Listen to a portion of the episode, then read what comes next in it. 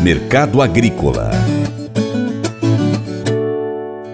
A representação do Departamento de Agricultura dos Estados Unidos, USDA, em Brasília, elevou de 148,5 milhões para 153 milhões de toneladas sua estimativa para a produção de soja aqui no Brasil na temporada 22-23, conforme o portal Broadcast Agro. A nova projeção representa aumento de 20,85% ante a estimativa para a safra 21-22, que foi 126,6 milhões de toneladas.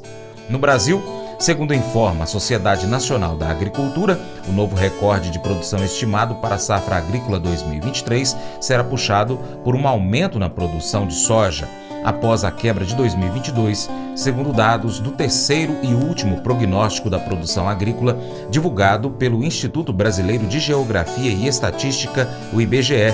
Segundo a estimativa, a produção total de grãos deverá totalizar 296,209 milhões de toneladas este ano, um aumento de 12,6% em relação ao volume de 2022.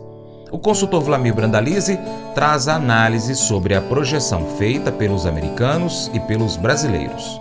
Comentário de hoje começa com a situação do mercado internacional. Semana de relatório do USDA. O USDA trouxe dados importantes aí para soja, milho, mercados positivos, soja avançando, soja acima de 15 dólares o bushel lá em Chicago. Situação melhorando em função de safras menores. Mas vamos ao relatório e aos comentários. O uso dessa semana trouxe os dados aí da oferta e demanda do mês de janeiro eh, e comparado com dezembro veio com cortes aí na safra. Primeiramente trouxe a safra mundial aí 22-23 eh, de soja estimada em 388 milhões de toneladas. Em dezembro era 391,2. Positivo, cortou safra. Cortou aonde? Cortou os Estados Unidos, 116,4 milhões de toneladas agora. O mês passado era 118,3 1 milhão e 900 mil toneladas a menos nos Estados Unidos. Isso é positivo. Com isso, esperávamos aí que até houvesse aumento de estoques finais americanos e houve corte de estoques. Os estoques eram estimados no mês passado em 6 milhões de toneladas e agora vieram em 5,7. Também positivo, dois números positivos nos Estados Unidos.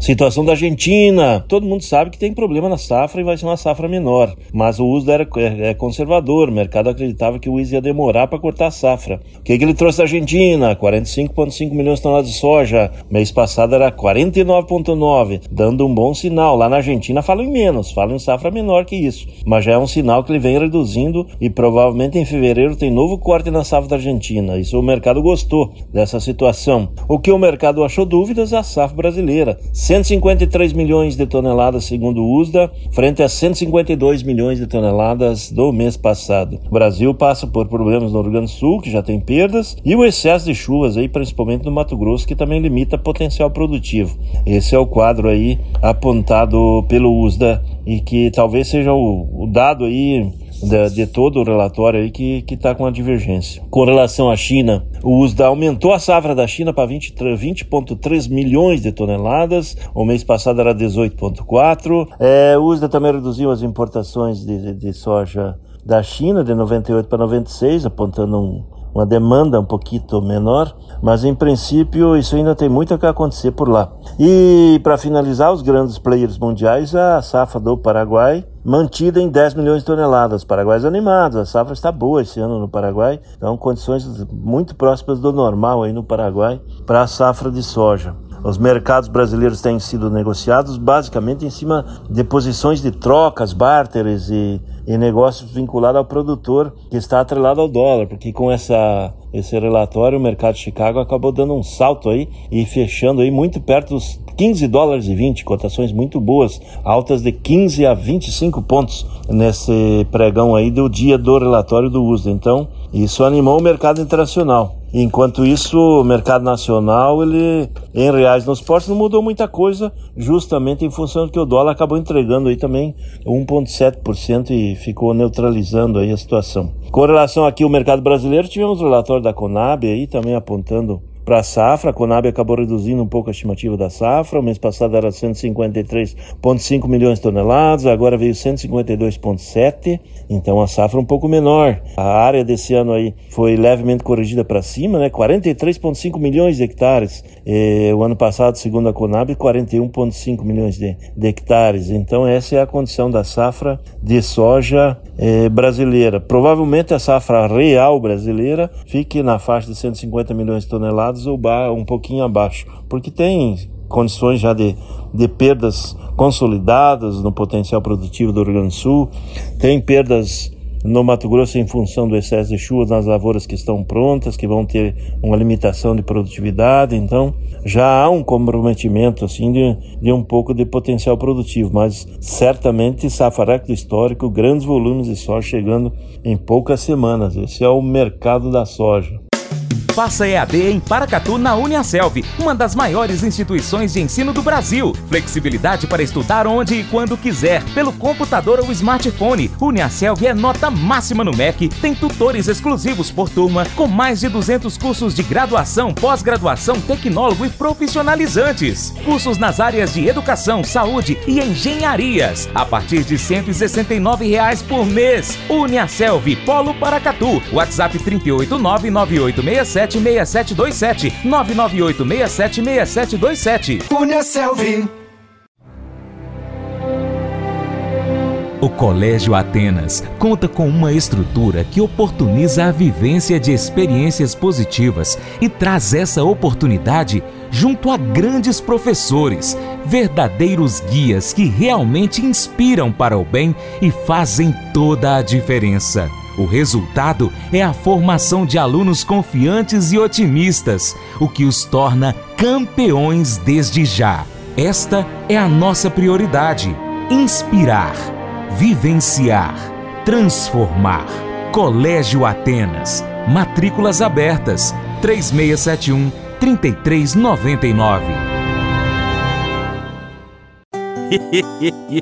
Mas eu vou dizer uma coisa pra você, viu? É, se quiser colocar propaganda sua aqui nesse programa, ó, eu vou dizer um negócio, você vai ter um resultado bom demais, senhor. É isso mesmo, é facinho, facinho, senhor. Você pode entrar em contato com os meninos ligando o telefone deles, é o 38, é o 991810123, bem fácil. É muito bom porque aí a sua empresa vai sair dentro de um programa que é ligado aí ao homem para mulher do campo. É nós que vai estar tá assistindo e também vai ver sua propaganda. É bom ou não é, só? Já sabe que eu vou fazer aquele convite especial para você, né? Seja parceiro do Paracato Rural. Vai aí no seu aplicativo favorito e pesquisa por Paracatu Rural. É uma das formas que você pode ser parceiro nosso. Nós estamos no YouTube, Instagram, Facebook, Twitter, Telegram, Getter, Spotify, Deezer, TuneIn, iTunes, SoundCloud, Google Podcast. Tem aplicativo de mensagem, de rede social. Pesquisa aí, Paracatu Rural. Tem também o nosso site, paracaturural.com. Se você puder, acompanhe todas elas, beleza? Segundo, você pode curtir, comentar, salvar, compartilhar as nossas publicações, marcar os seus amigos, comentar os nossos vídeos, os nossos posts, os áudios, publicar e marcar a gente. 3. Se você puder, seja apoiador financeiro com qualquer valor via Pix ou seja um patrocinador, anunciando aqui a sua empresa, o seu produto, o seu serviço, no nosso programa, no site, nas redes sociais. Nós precisamos de você para a gente continuar trazendo aqui as notícias e as informações do agronegócio brasileiro. Deixamos assim um grande abraço a todos vocês que nos acompanham nas nossas mídias online e também pela TV Milagro e pela rádio Boa Vista FM. Seu Paracatu Rural fica por aqui. Muito obrigado, hein? Você planta, cuida, Deus dará o crescimento. Até o próximo encontro. Deus te abençoe. Tchau, tchau. Paula, te amo.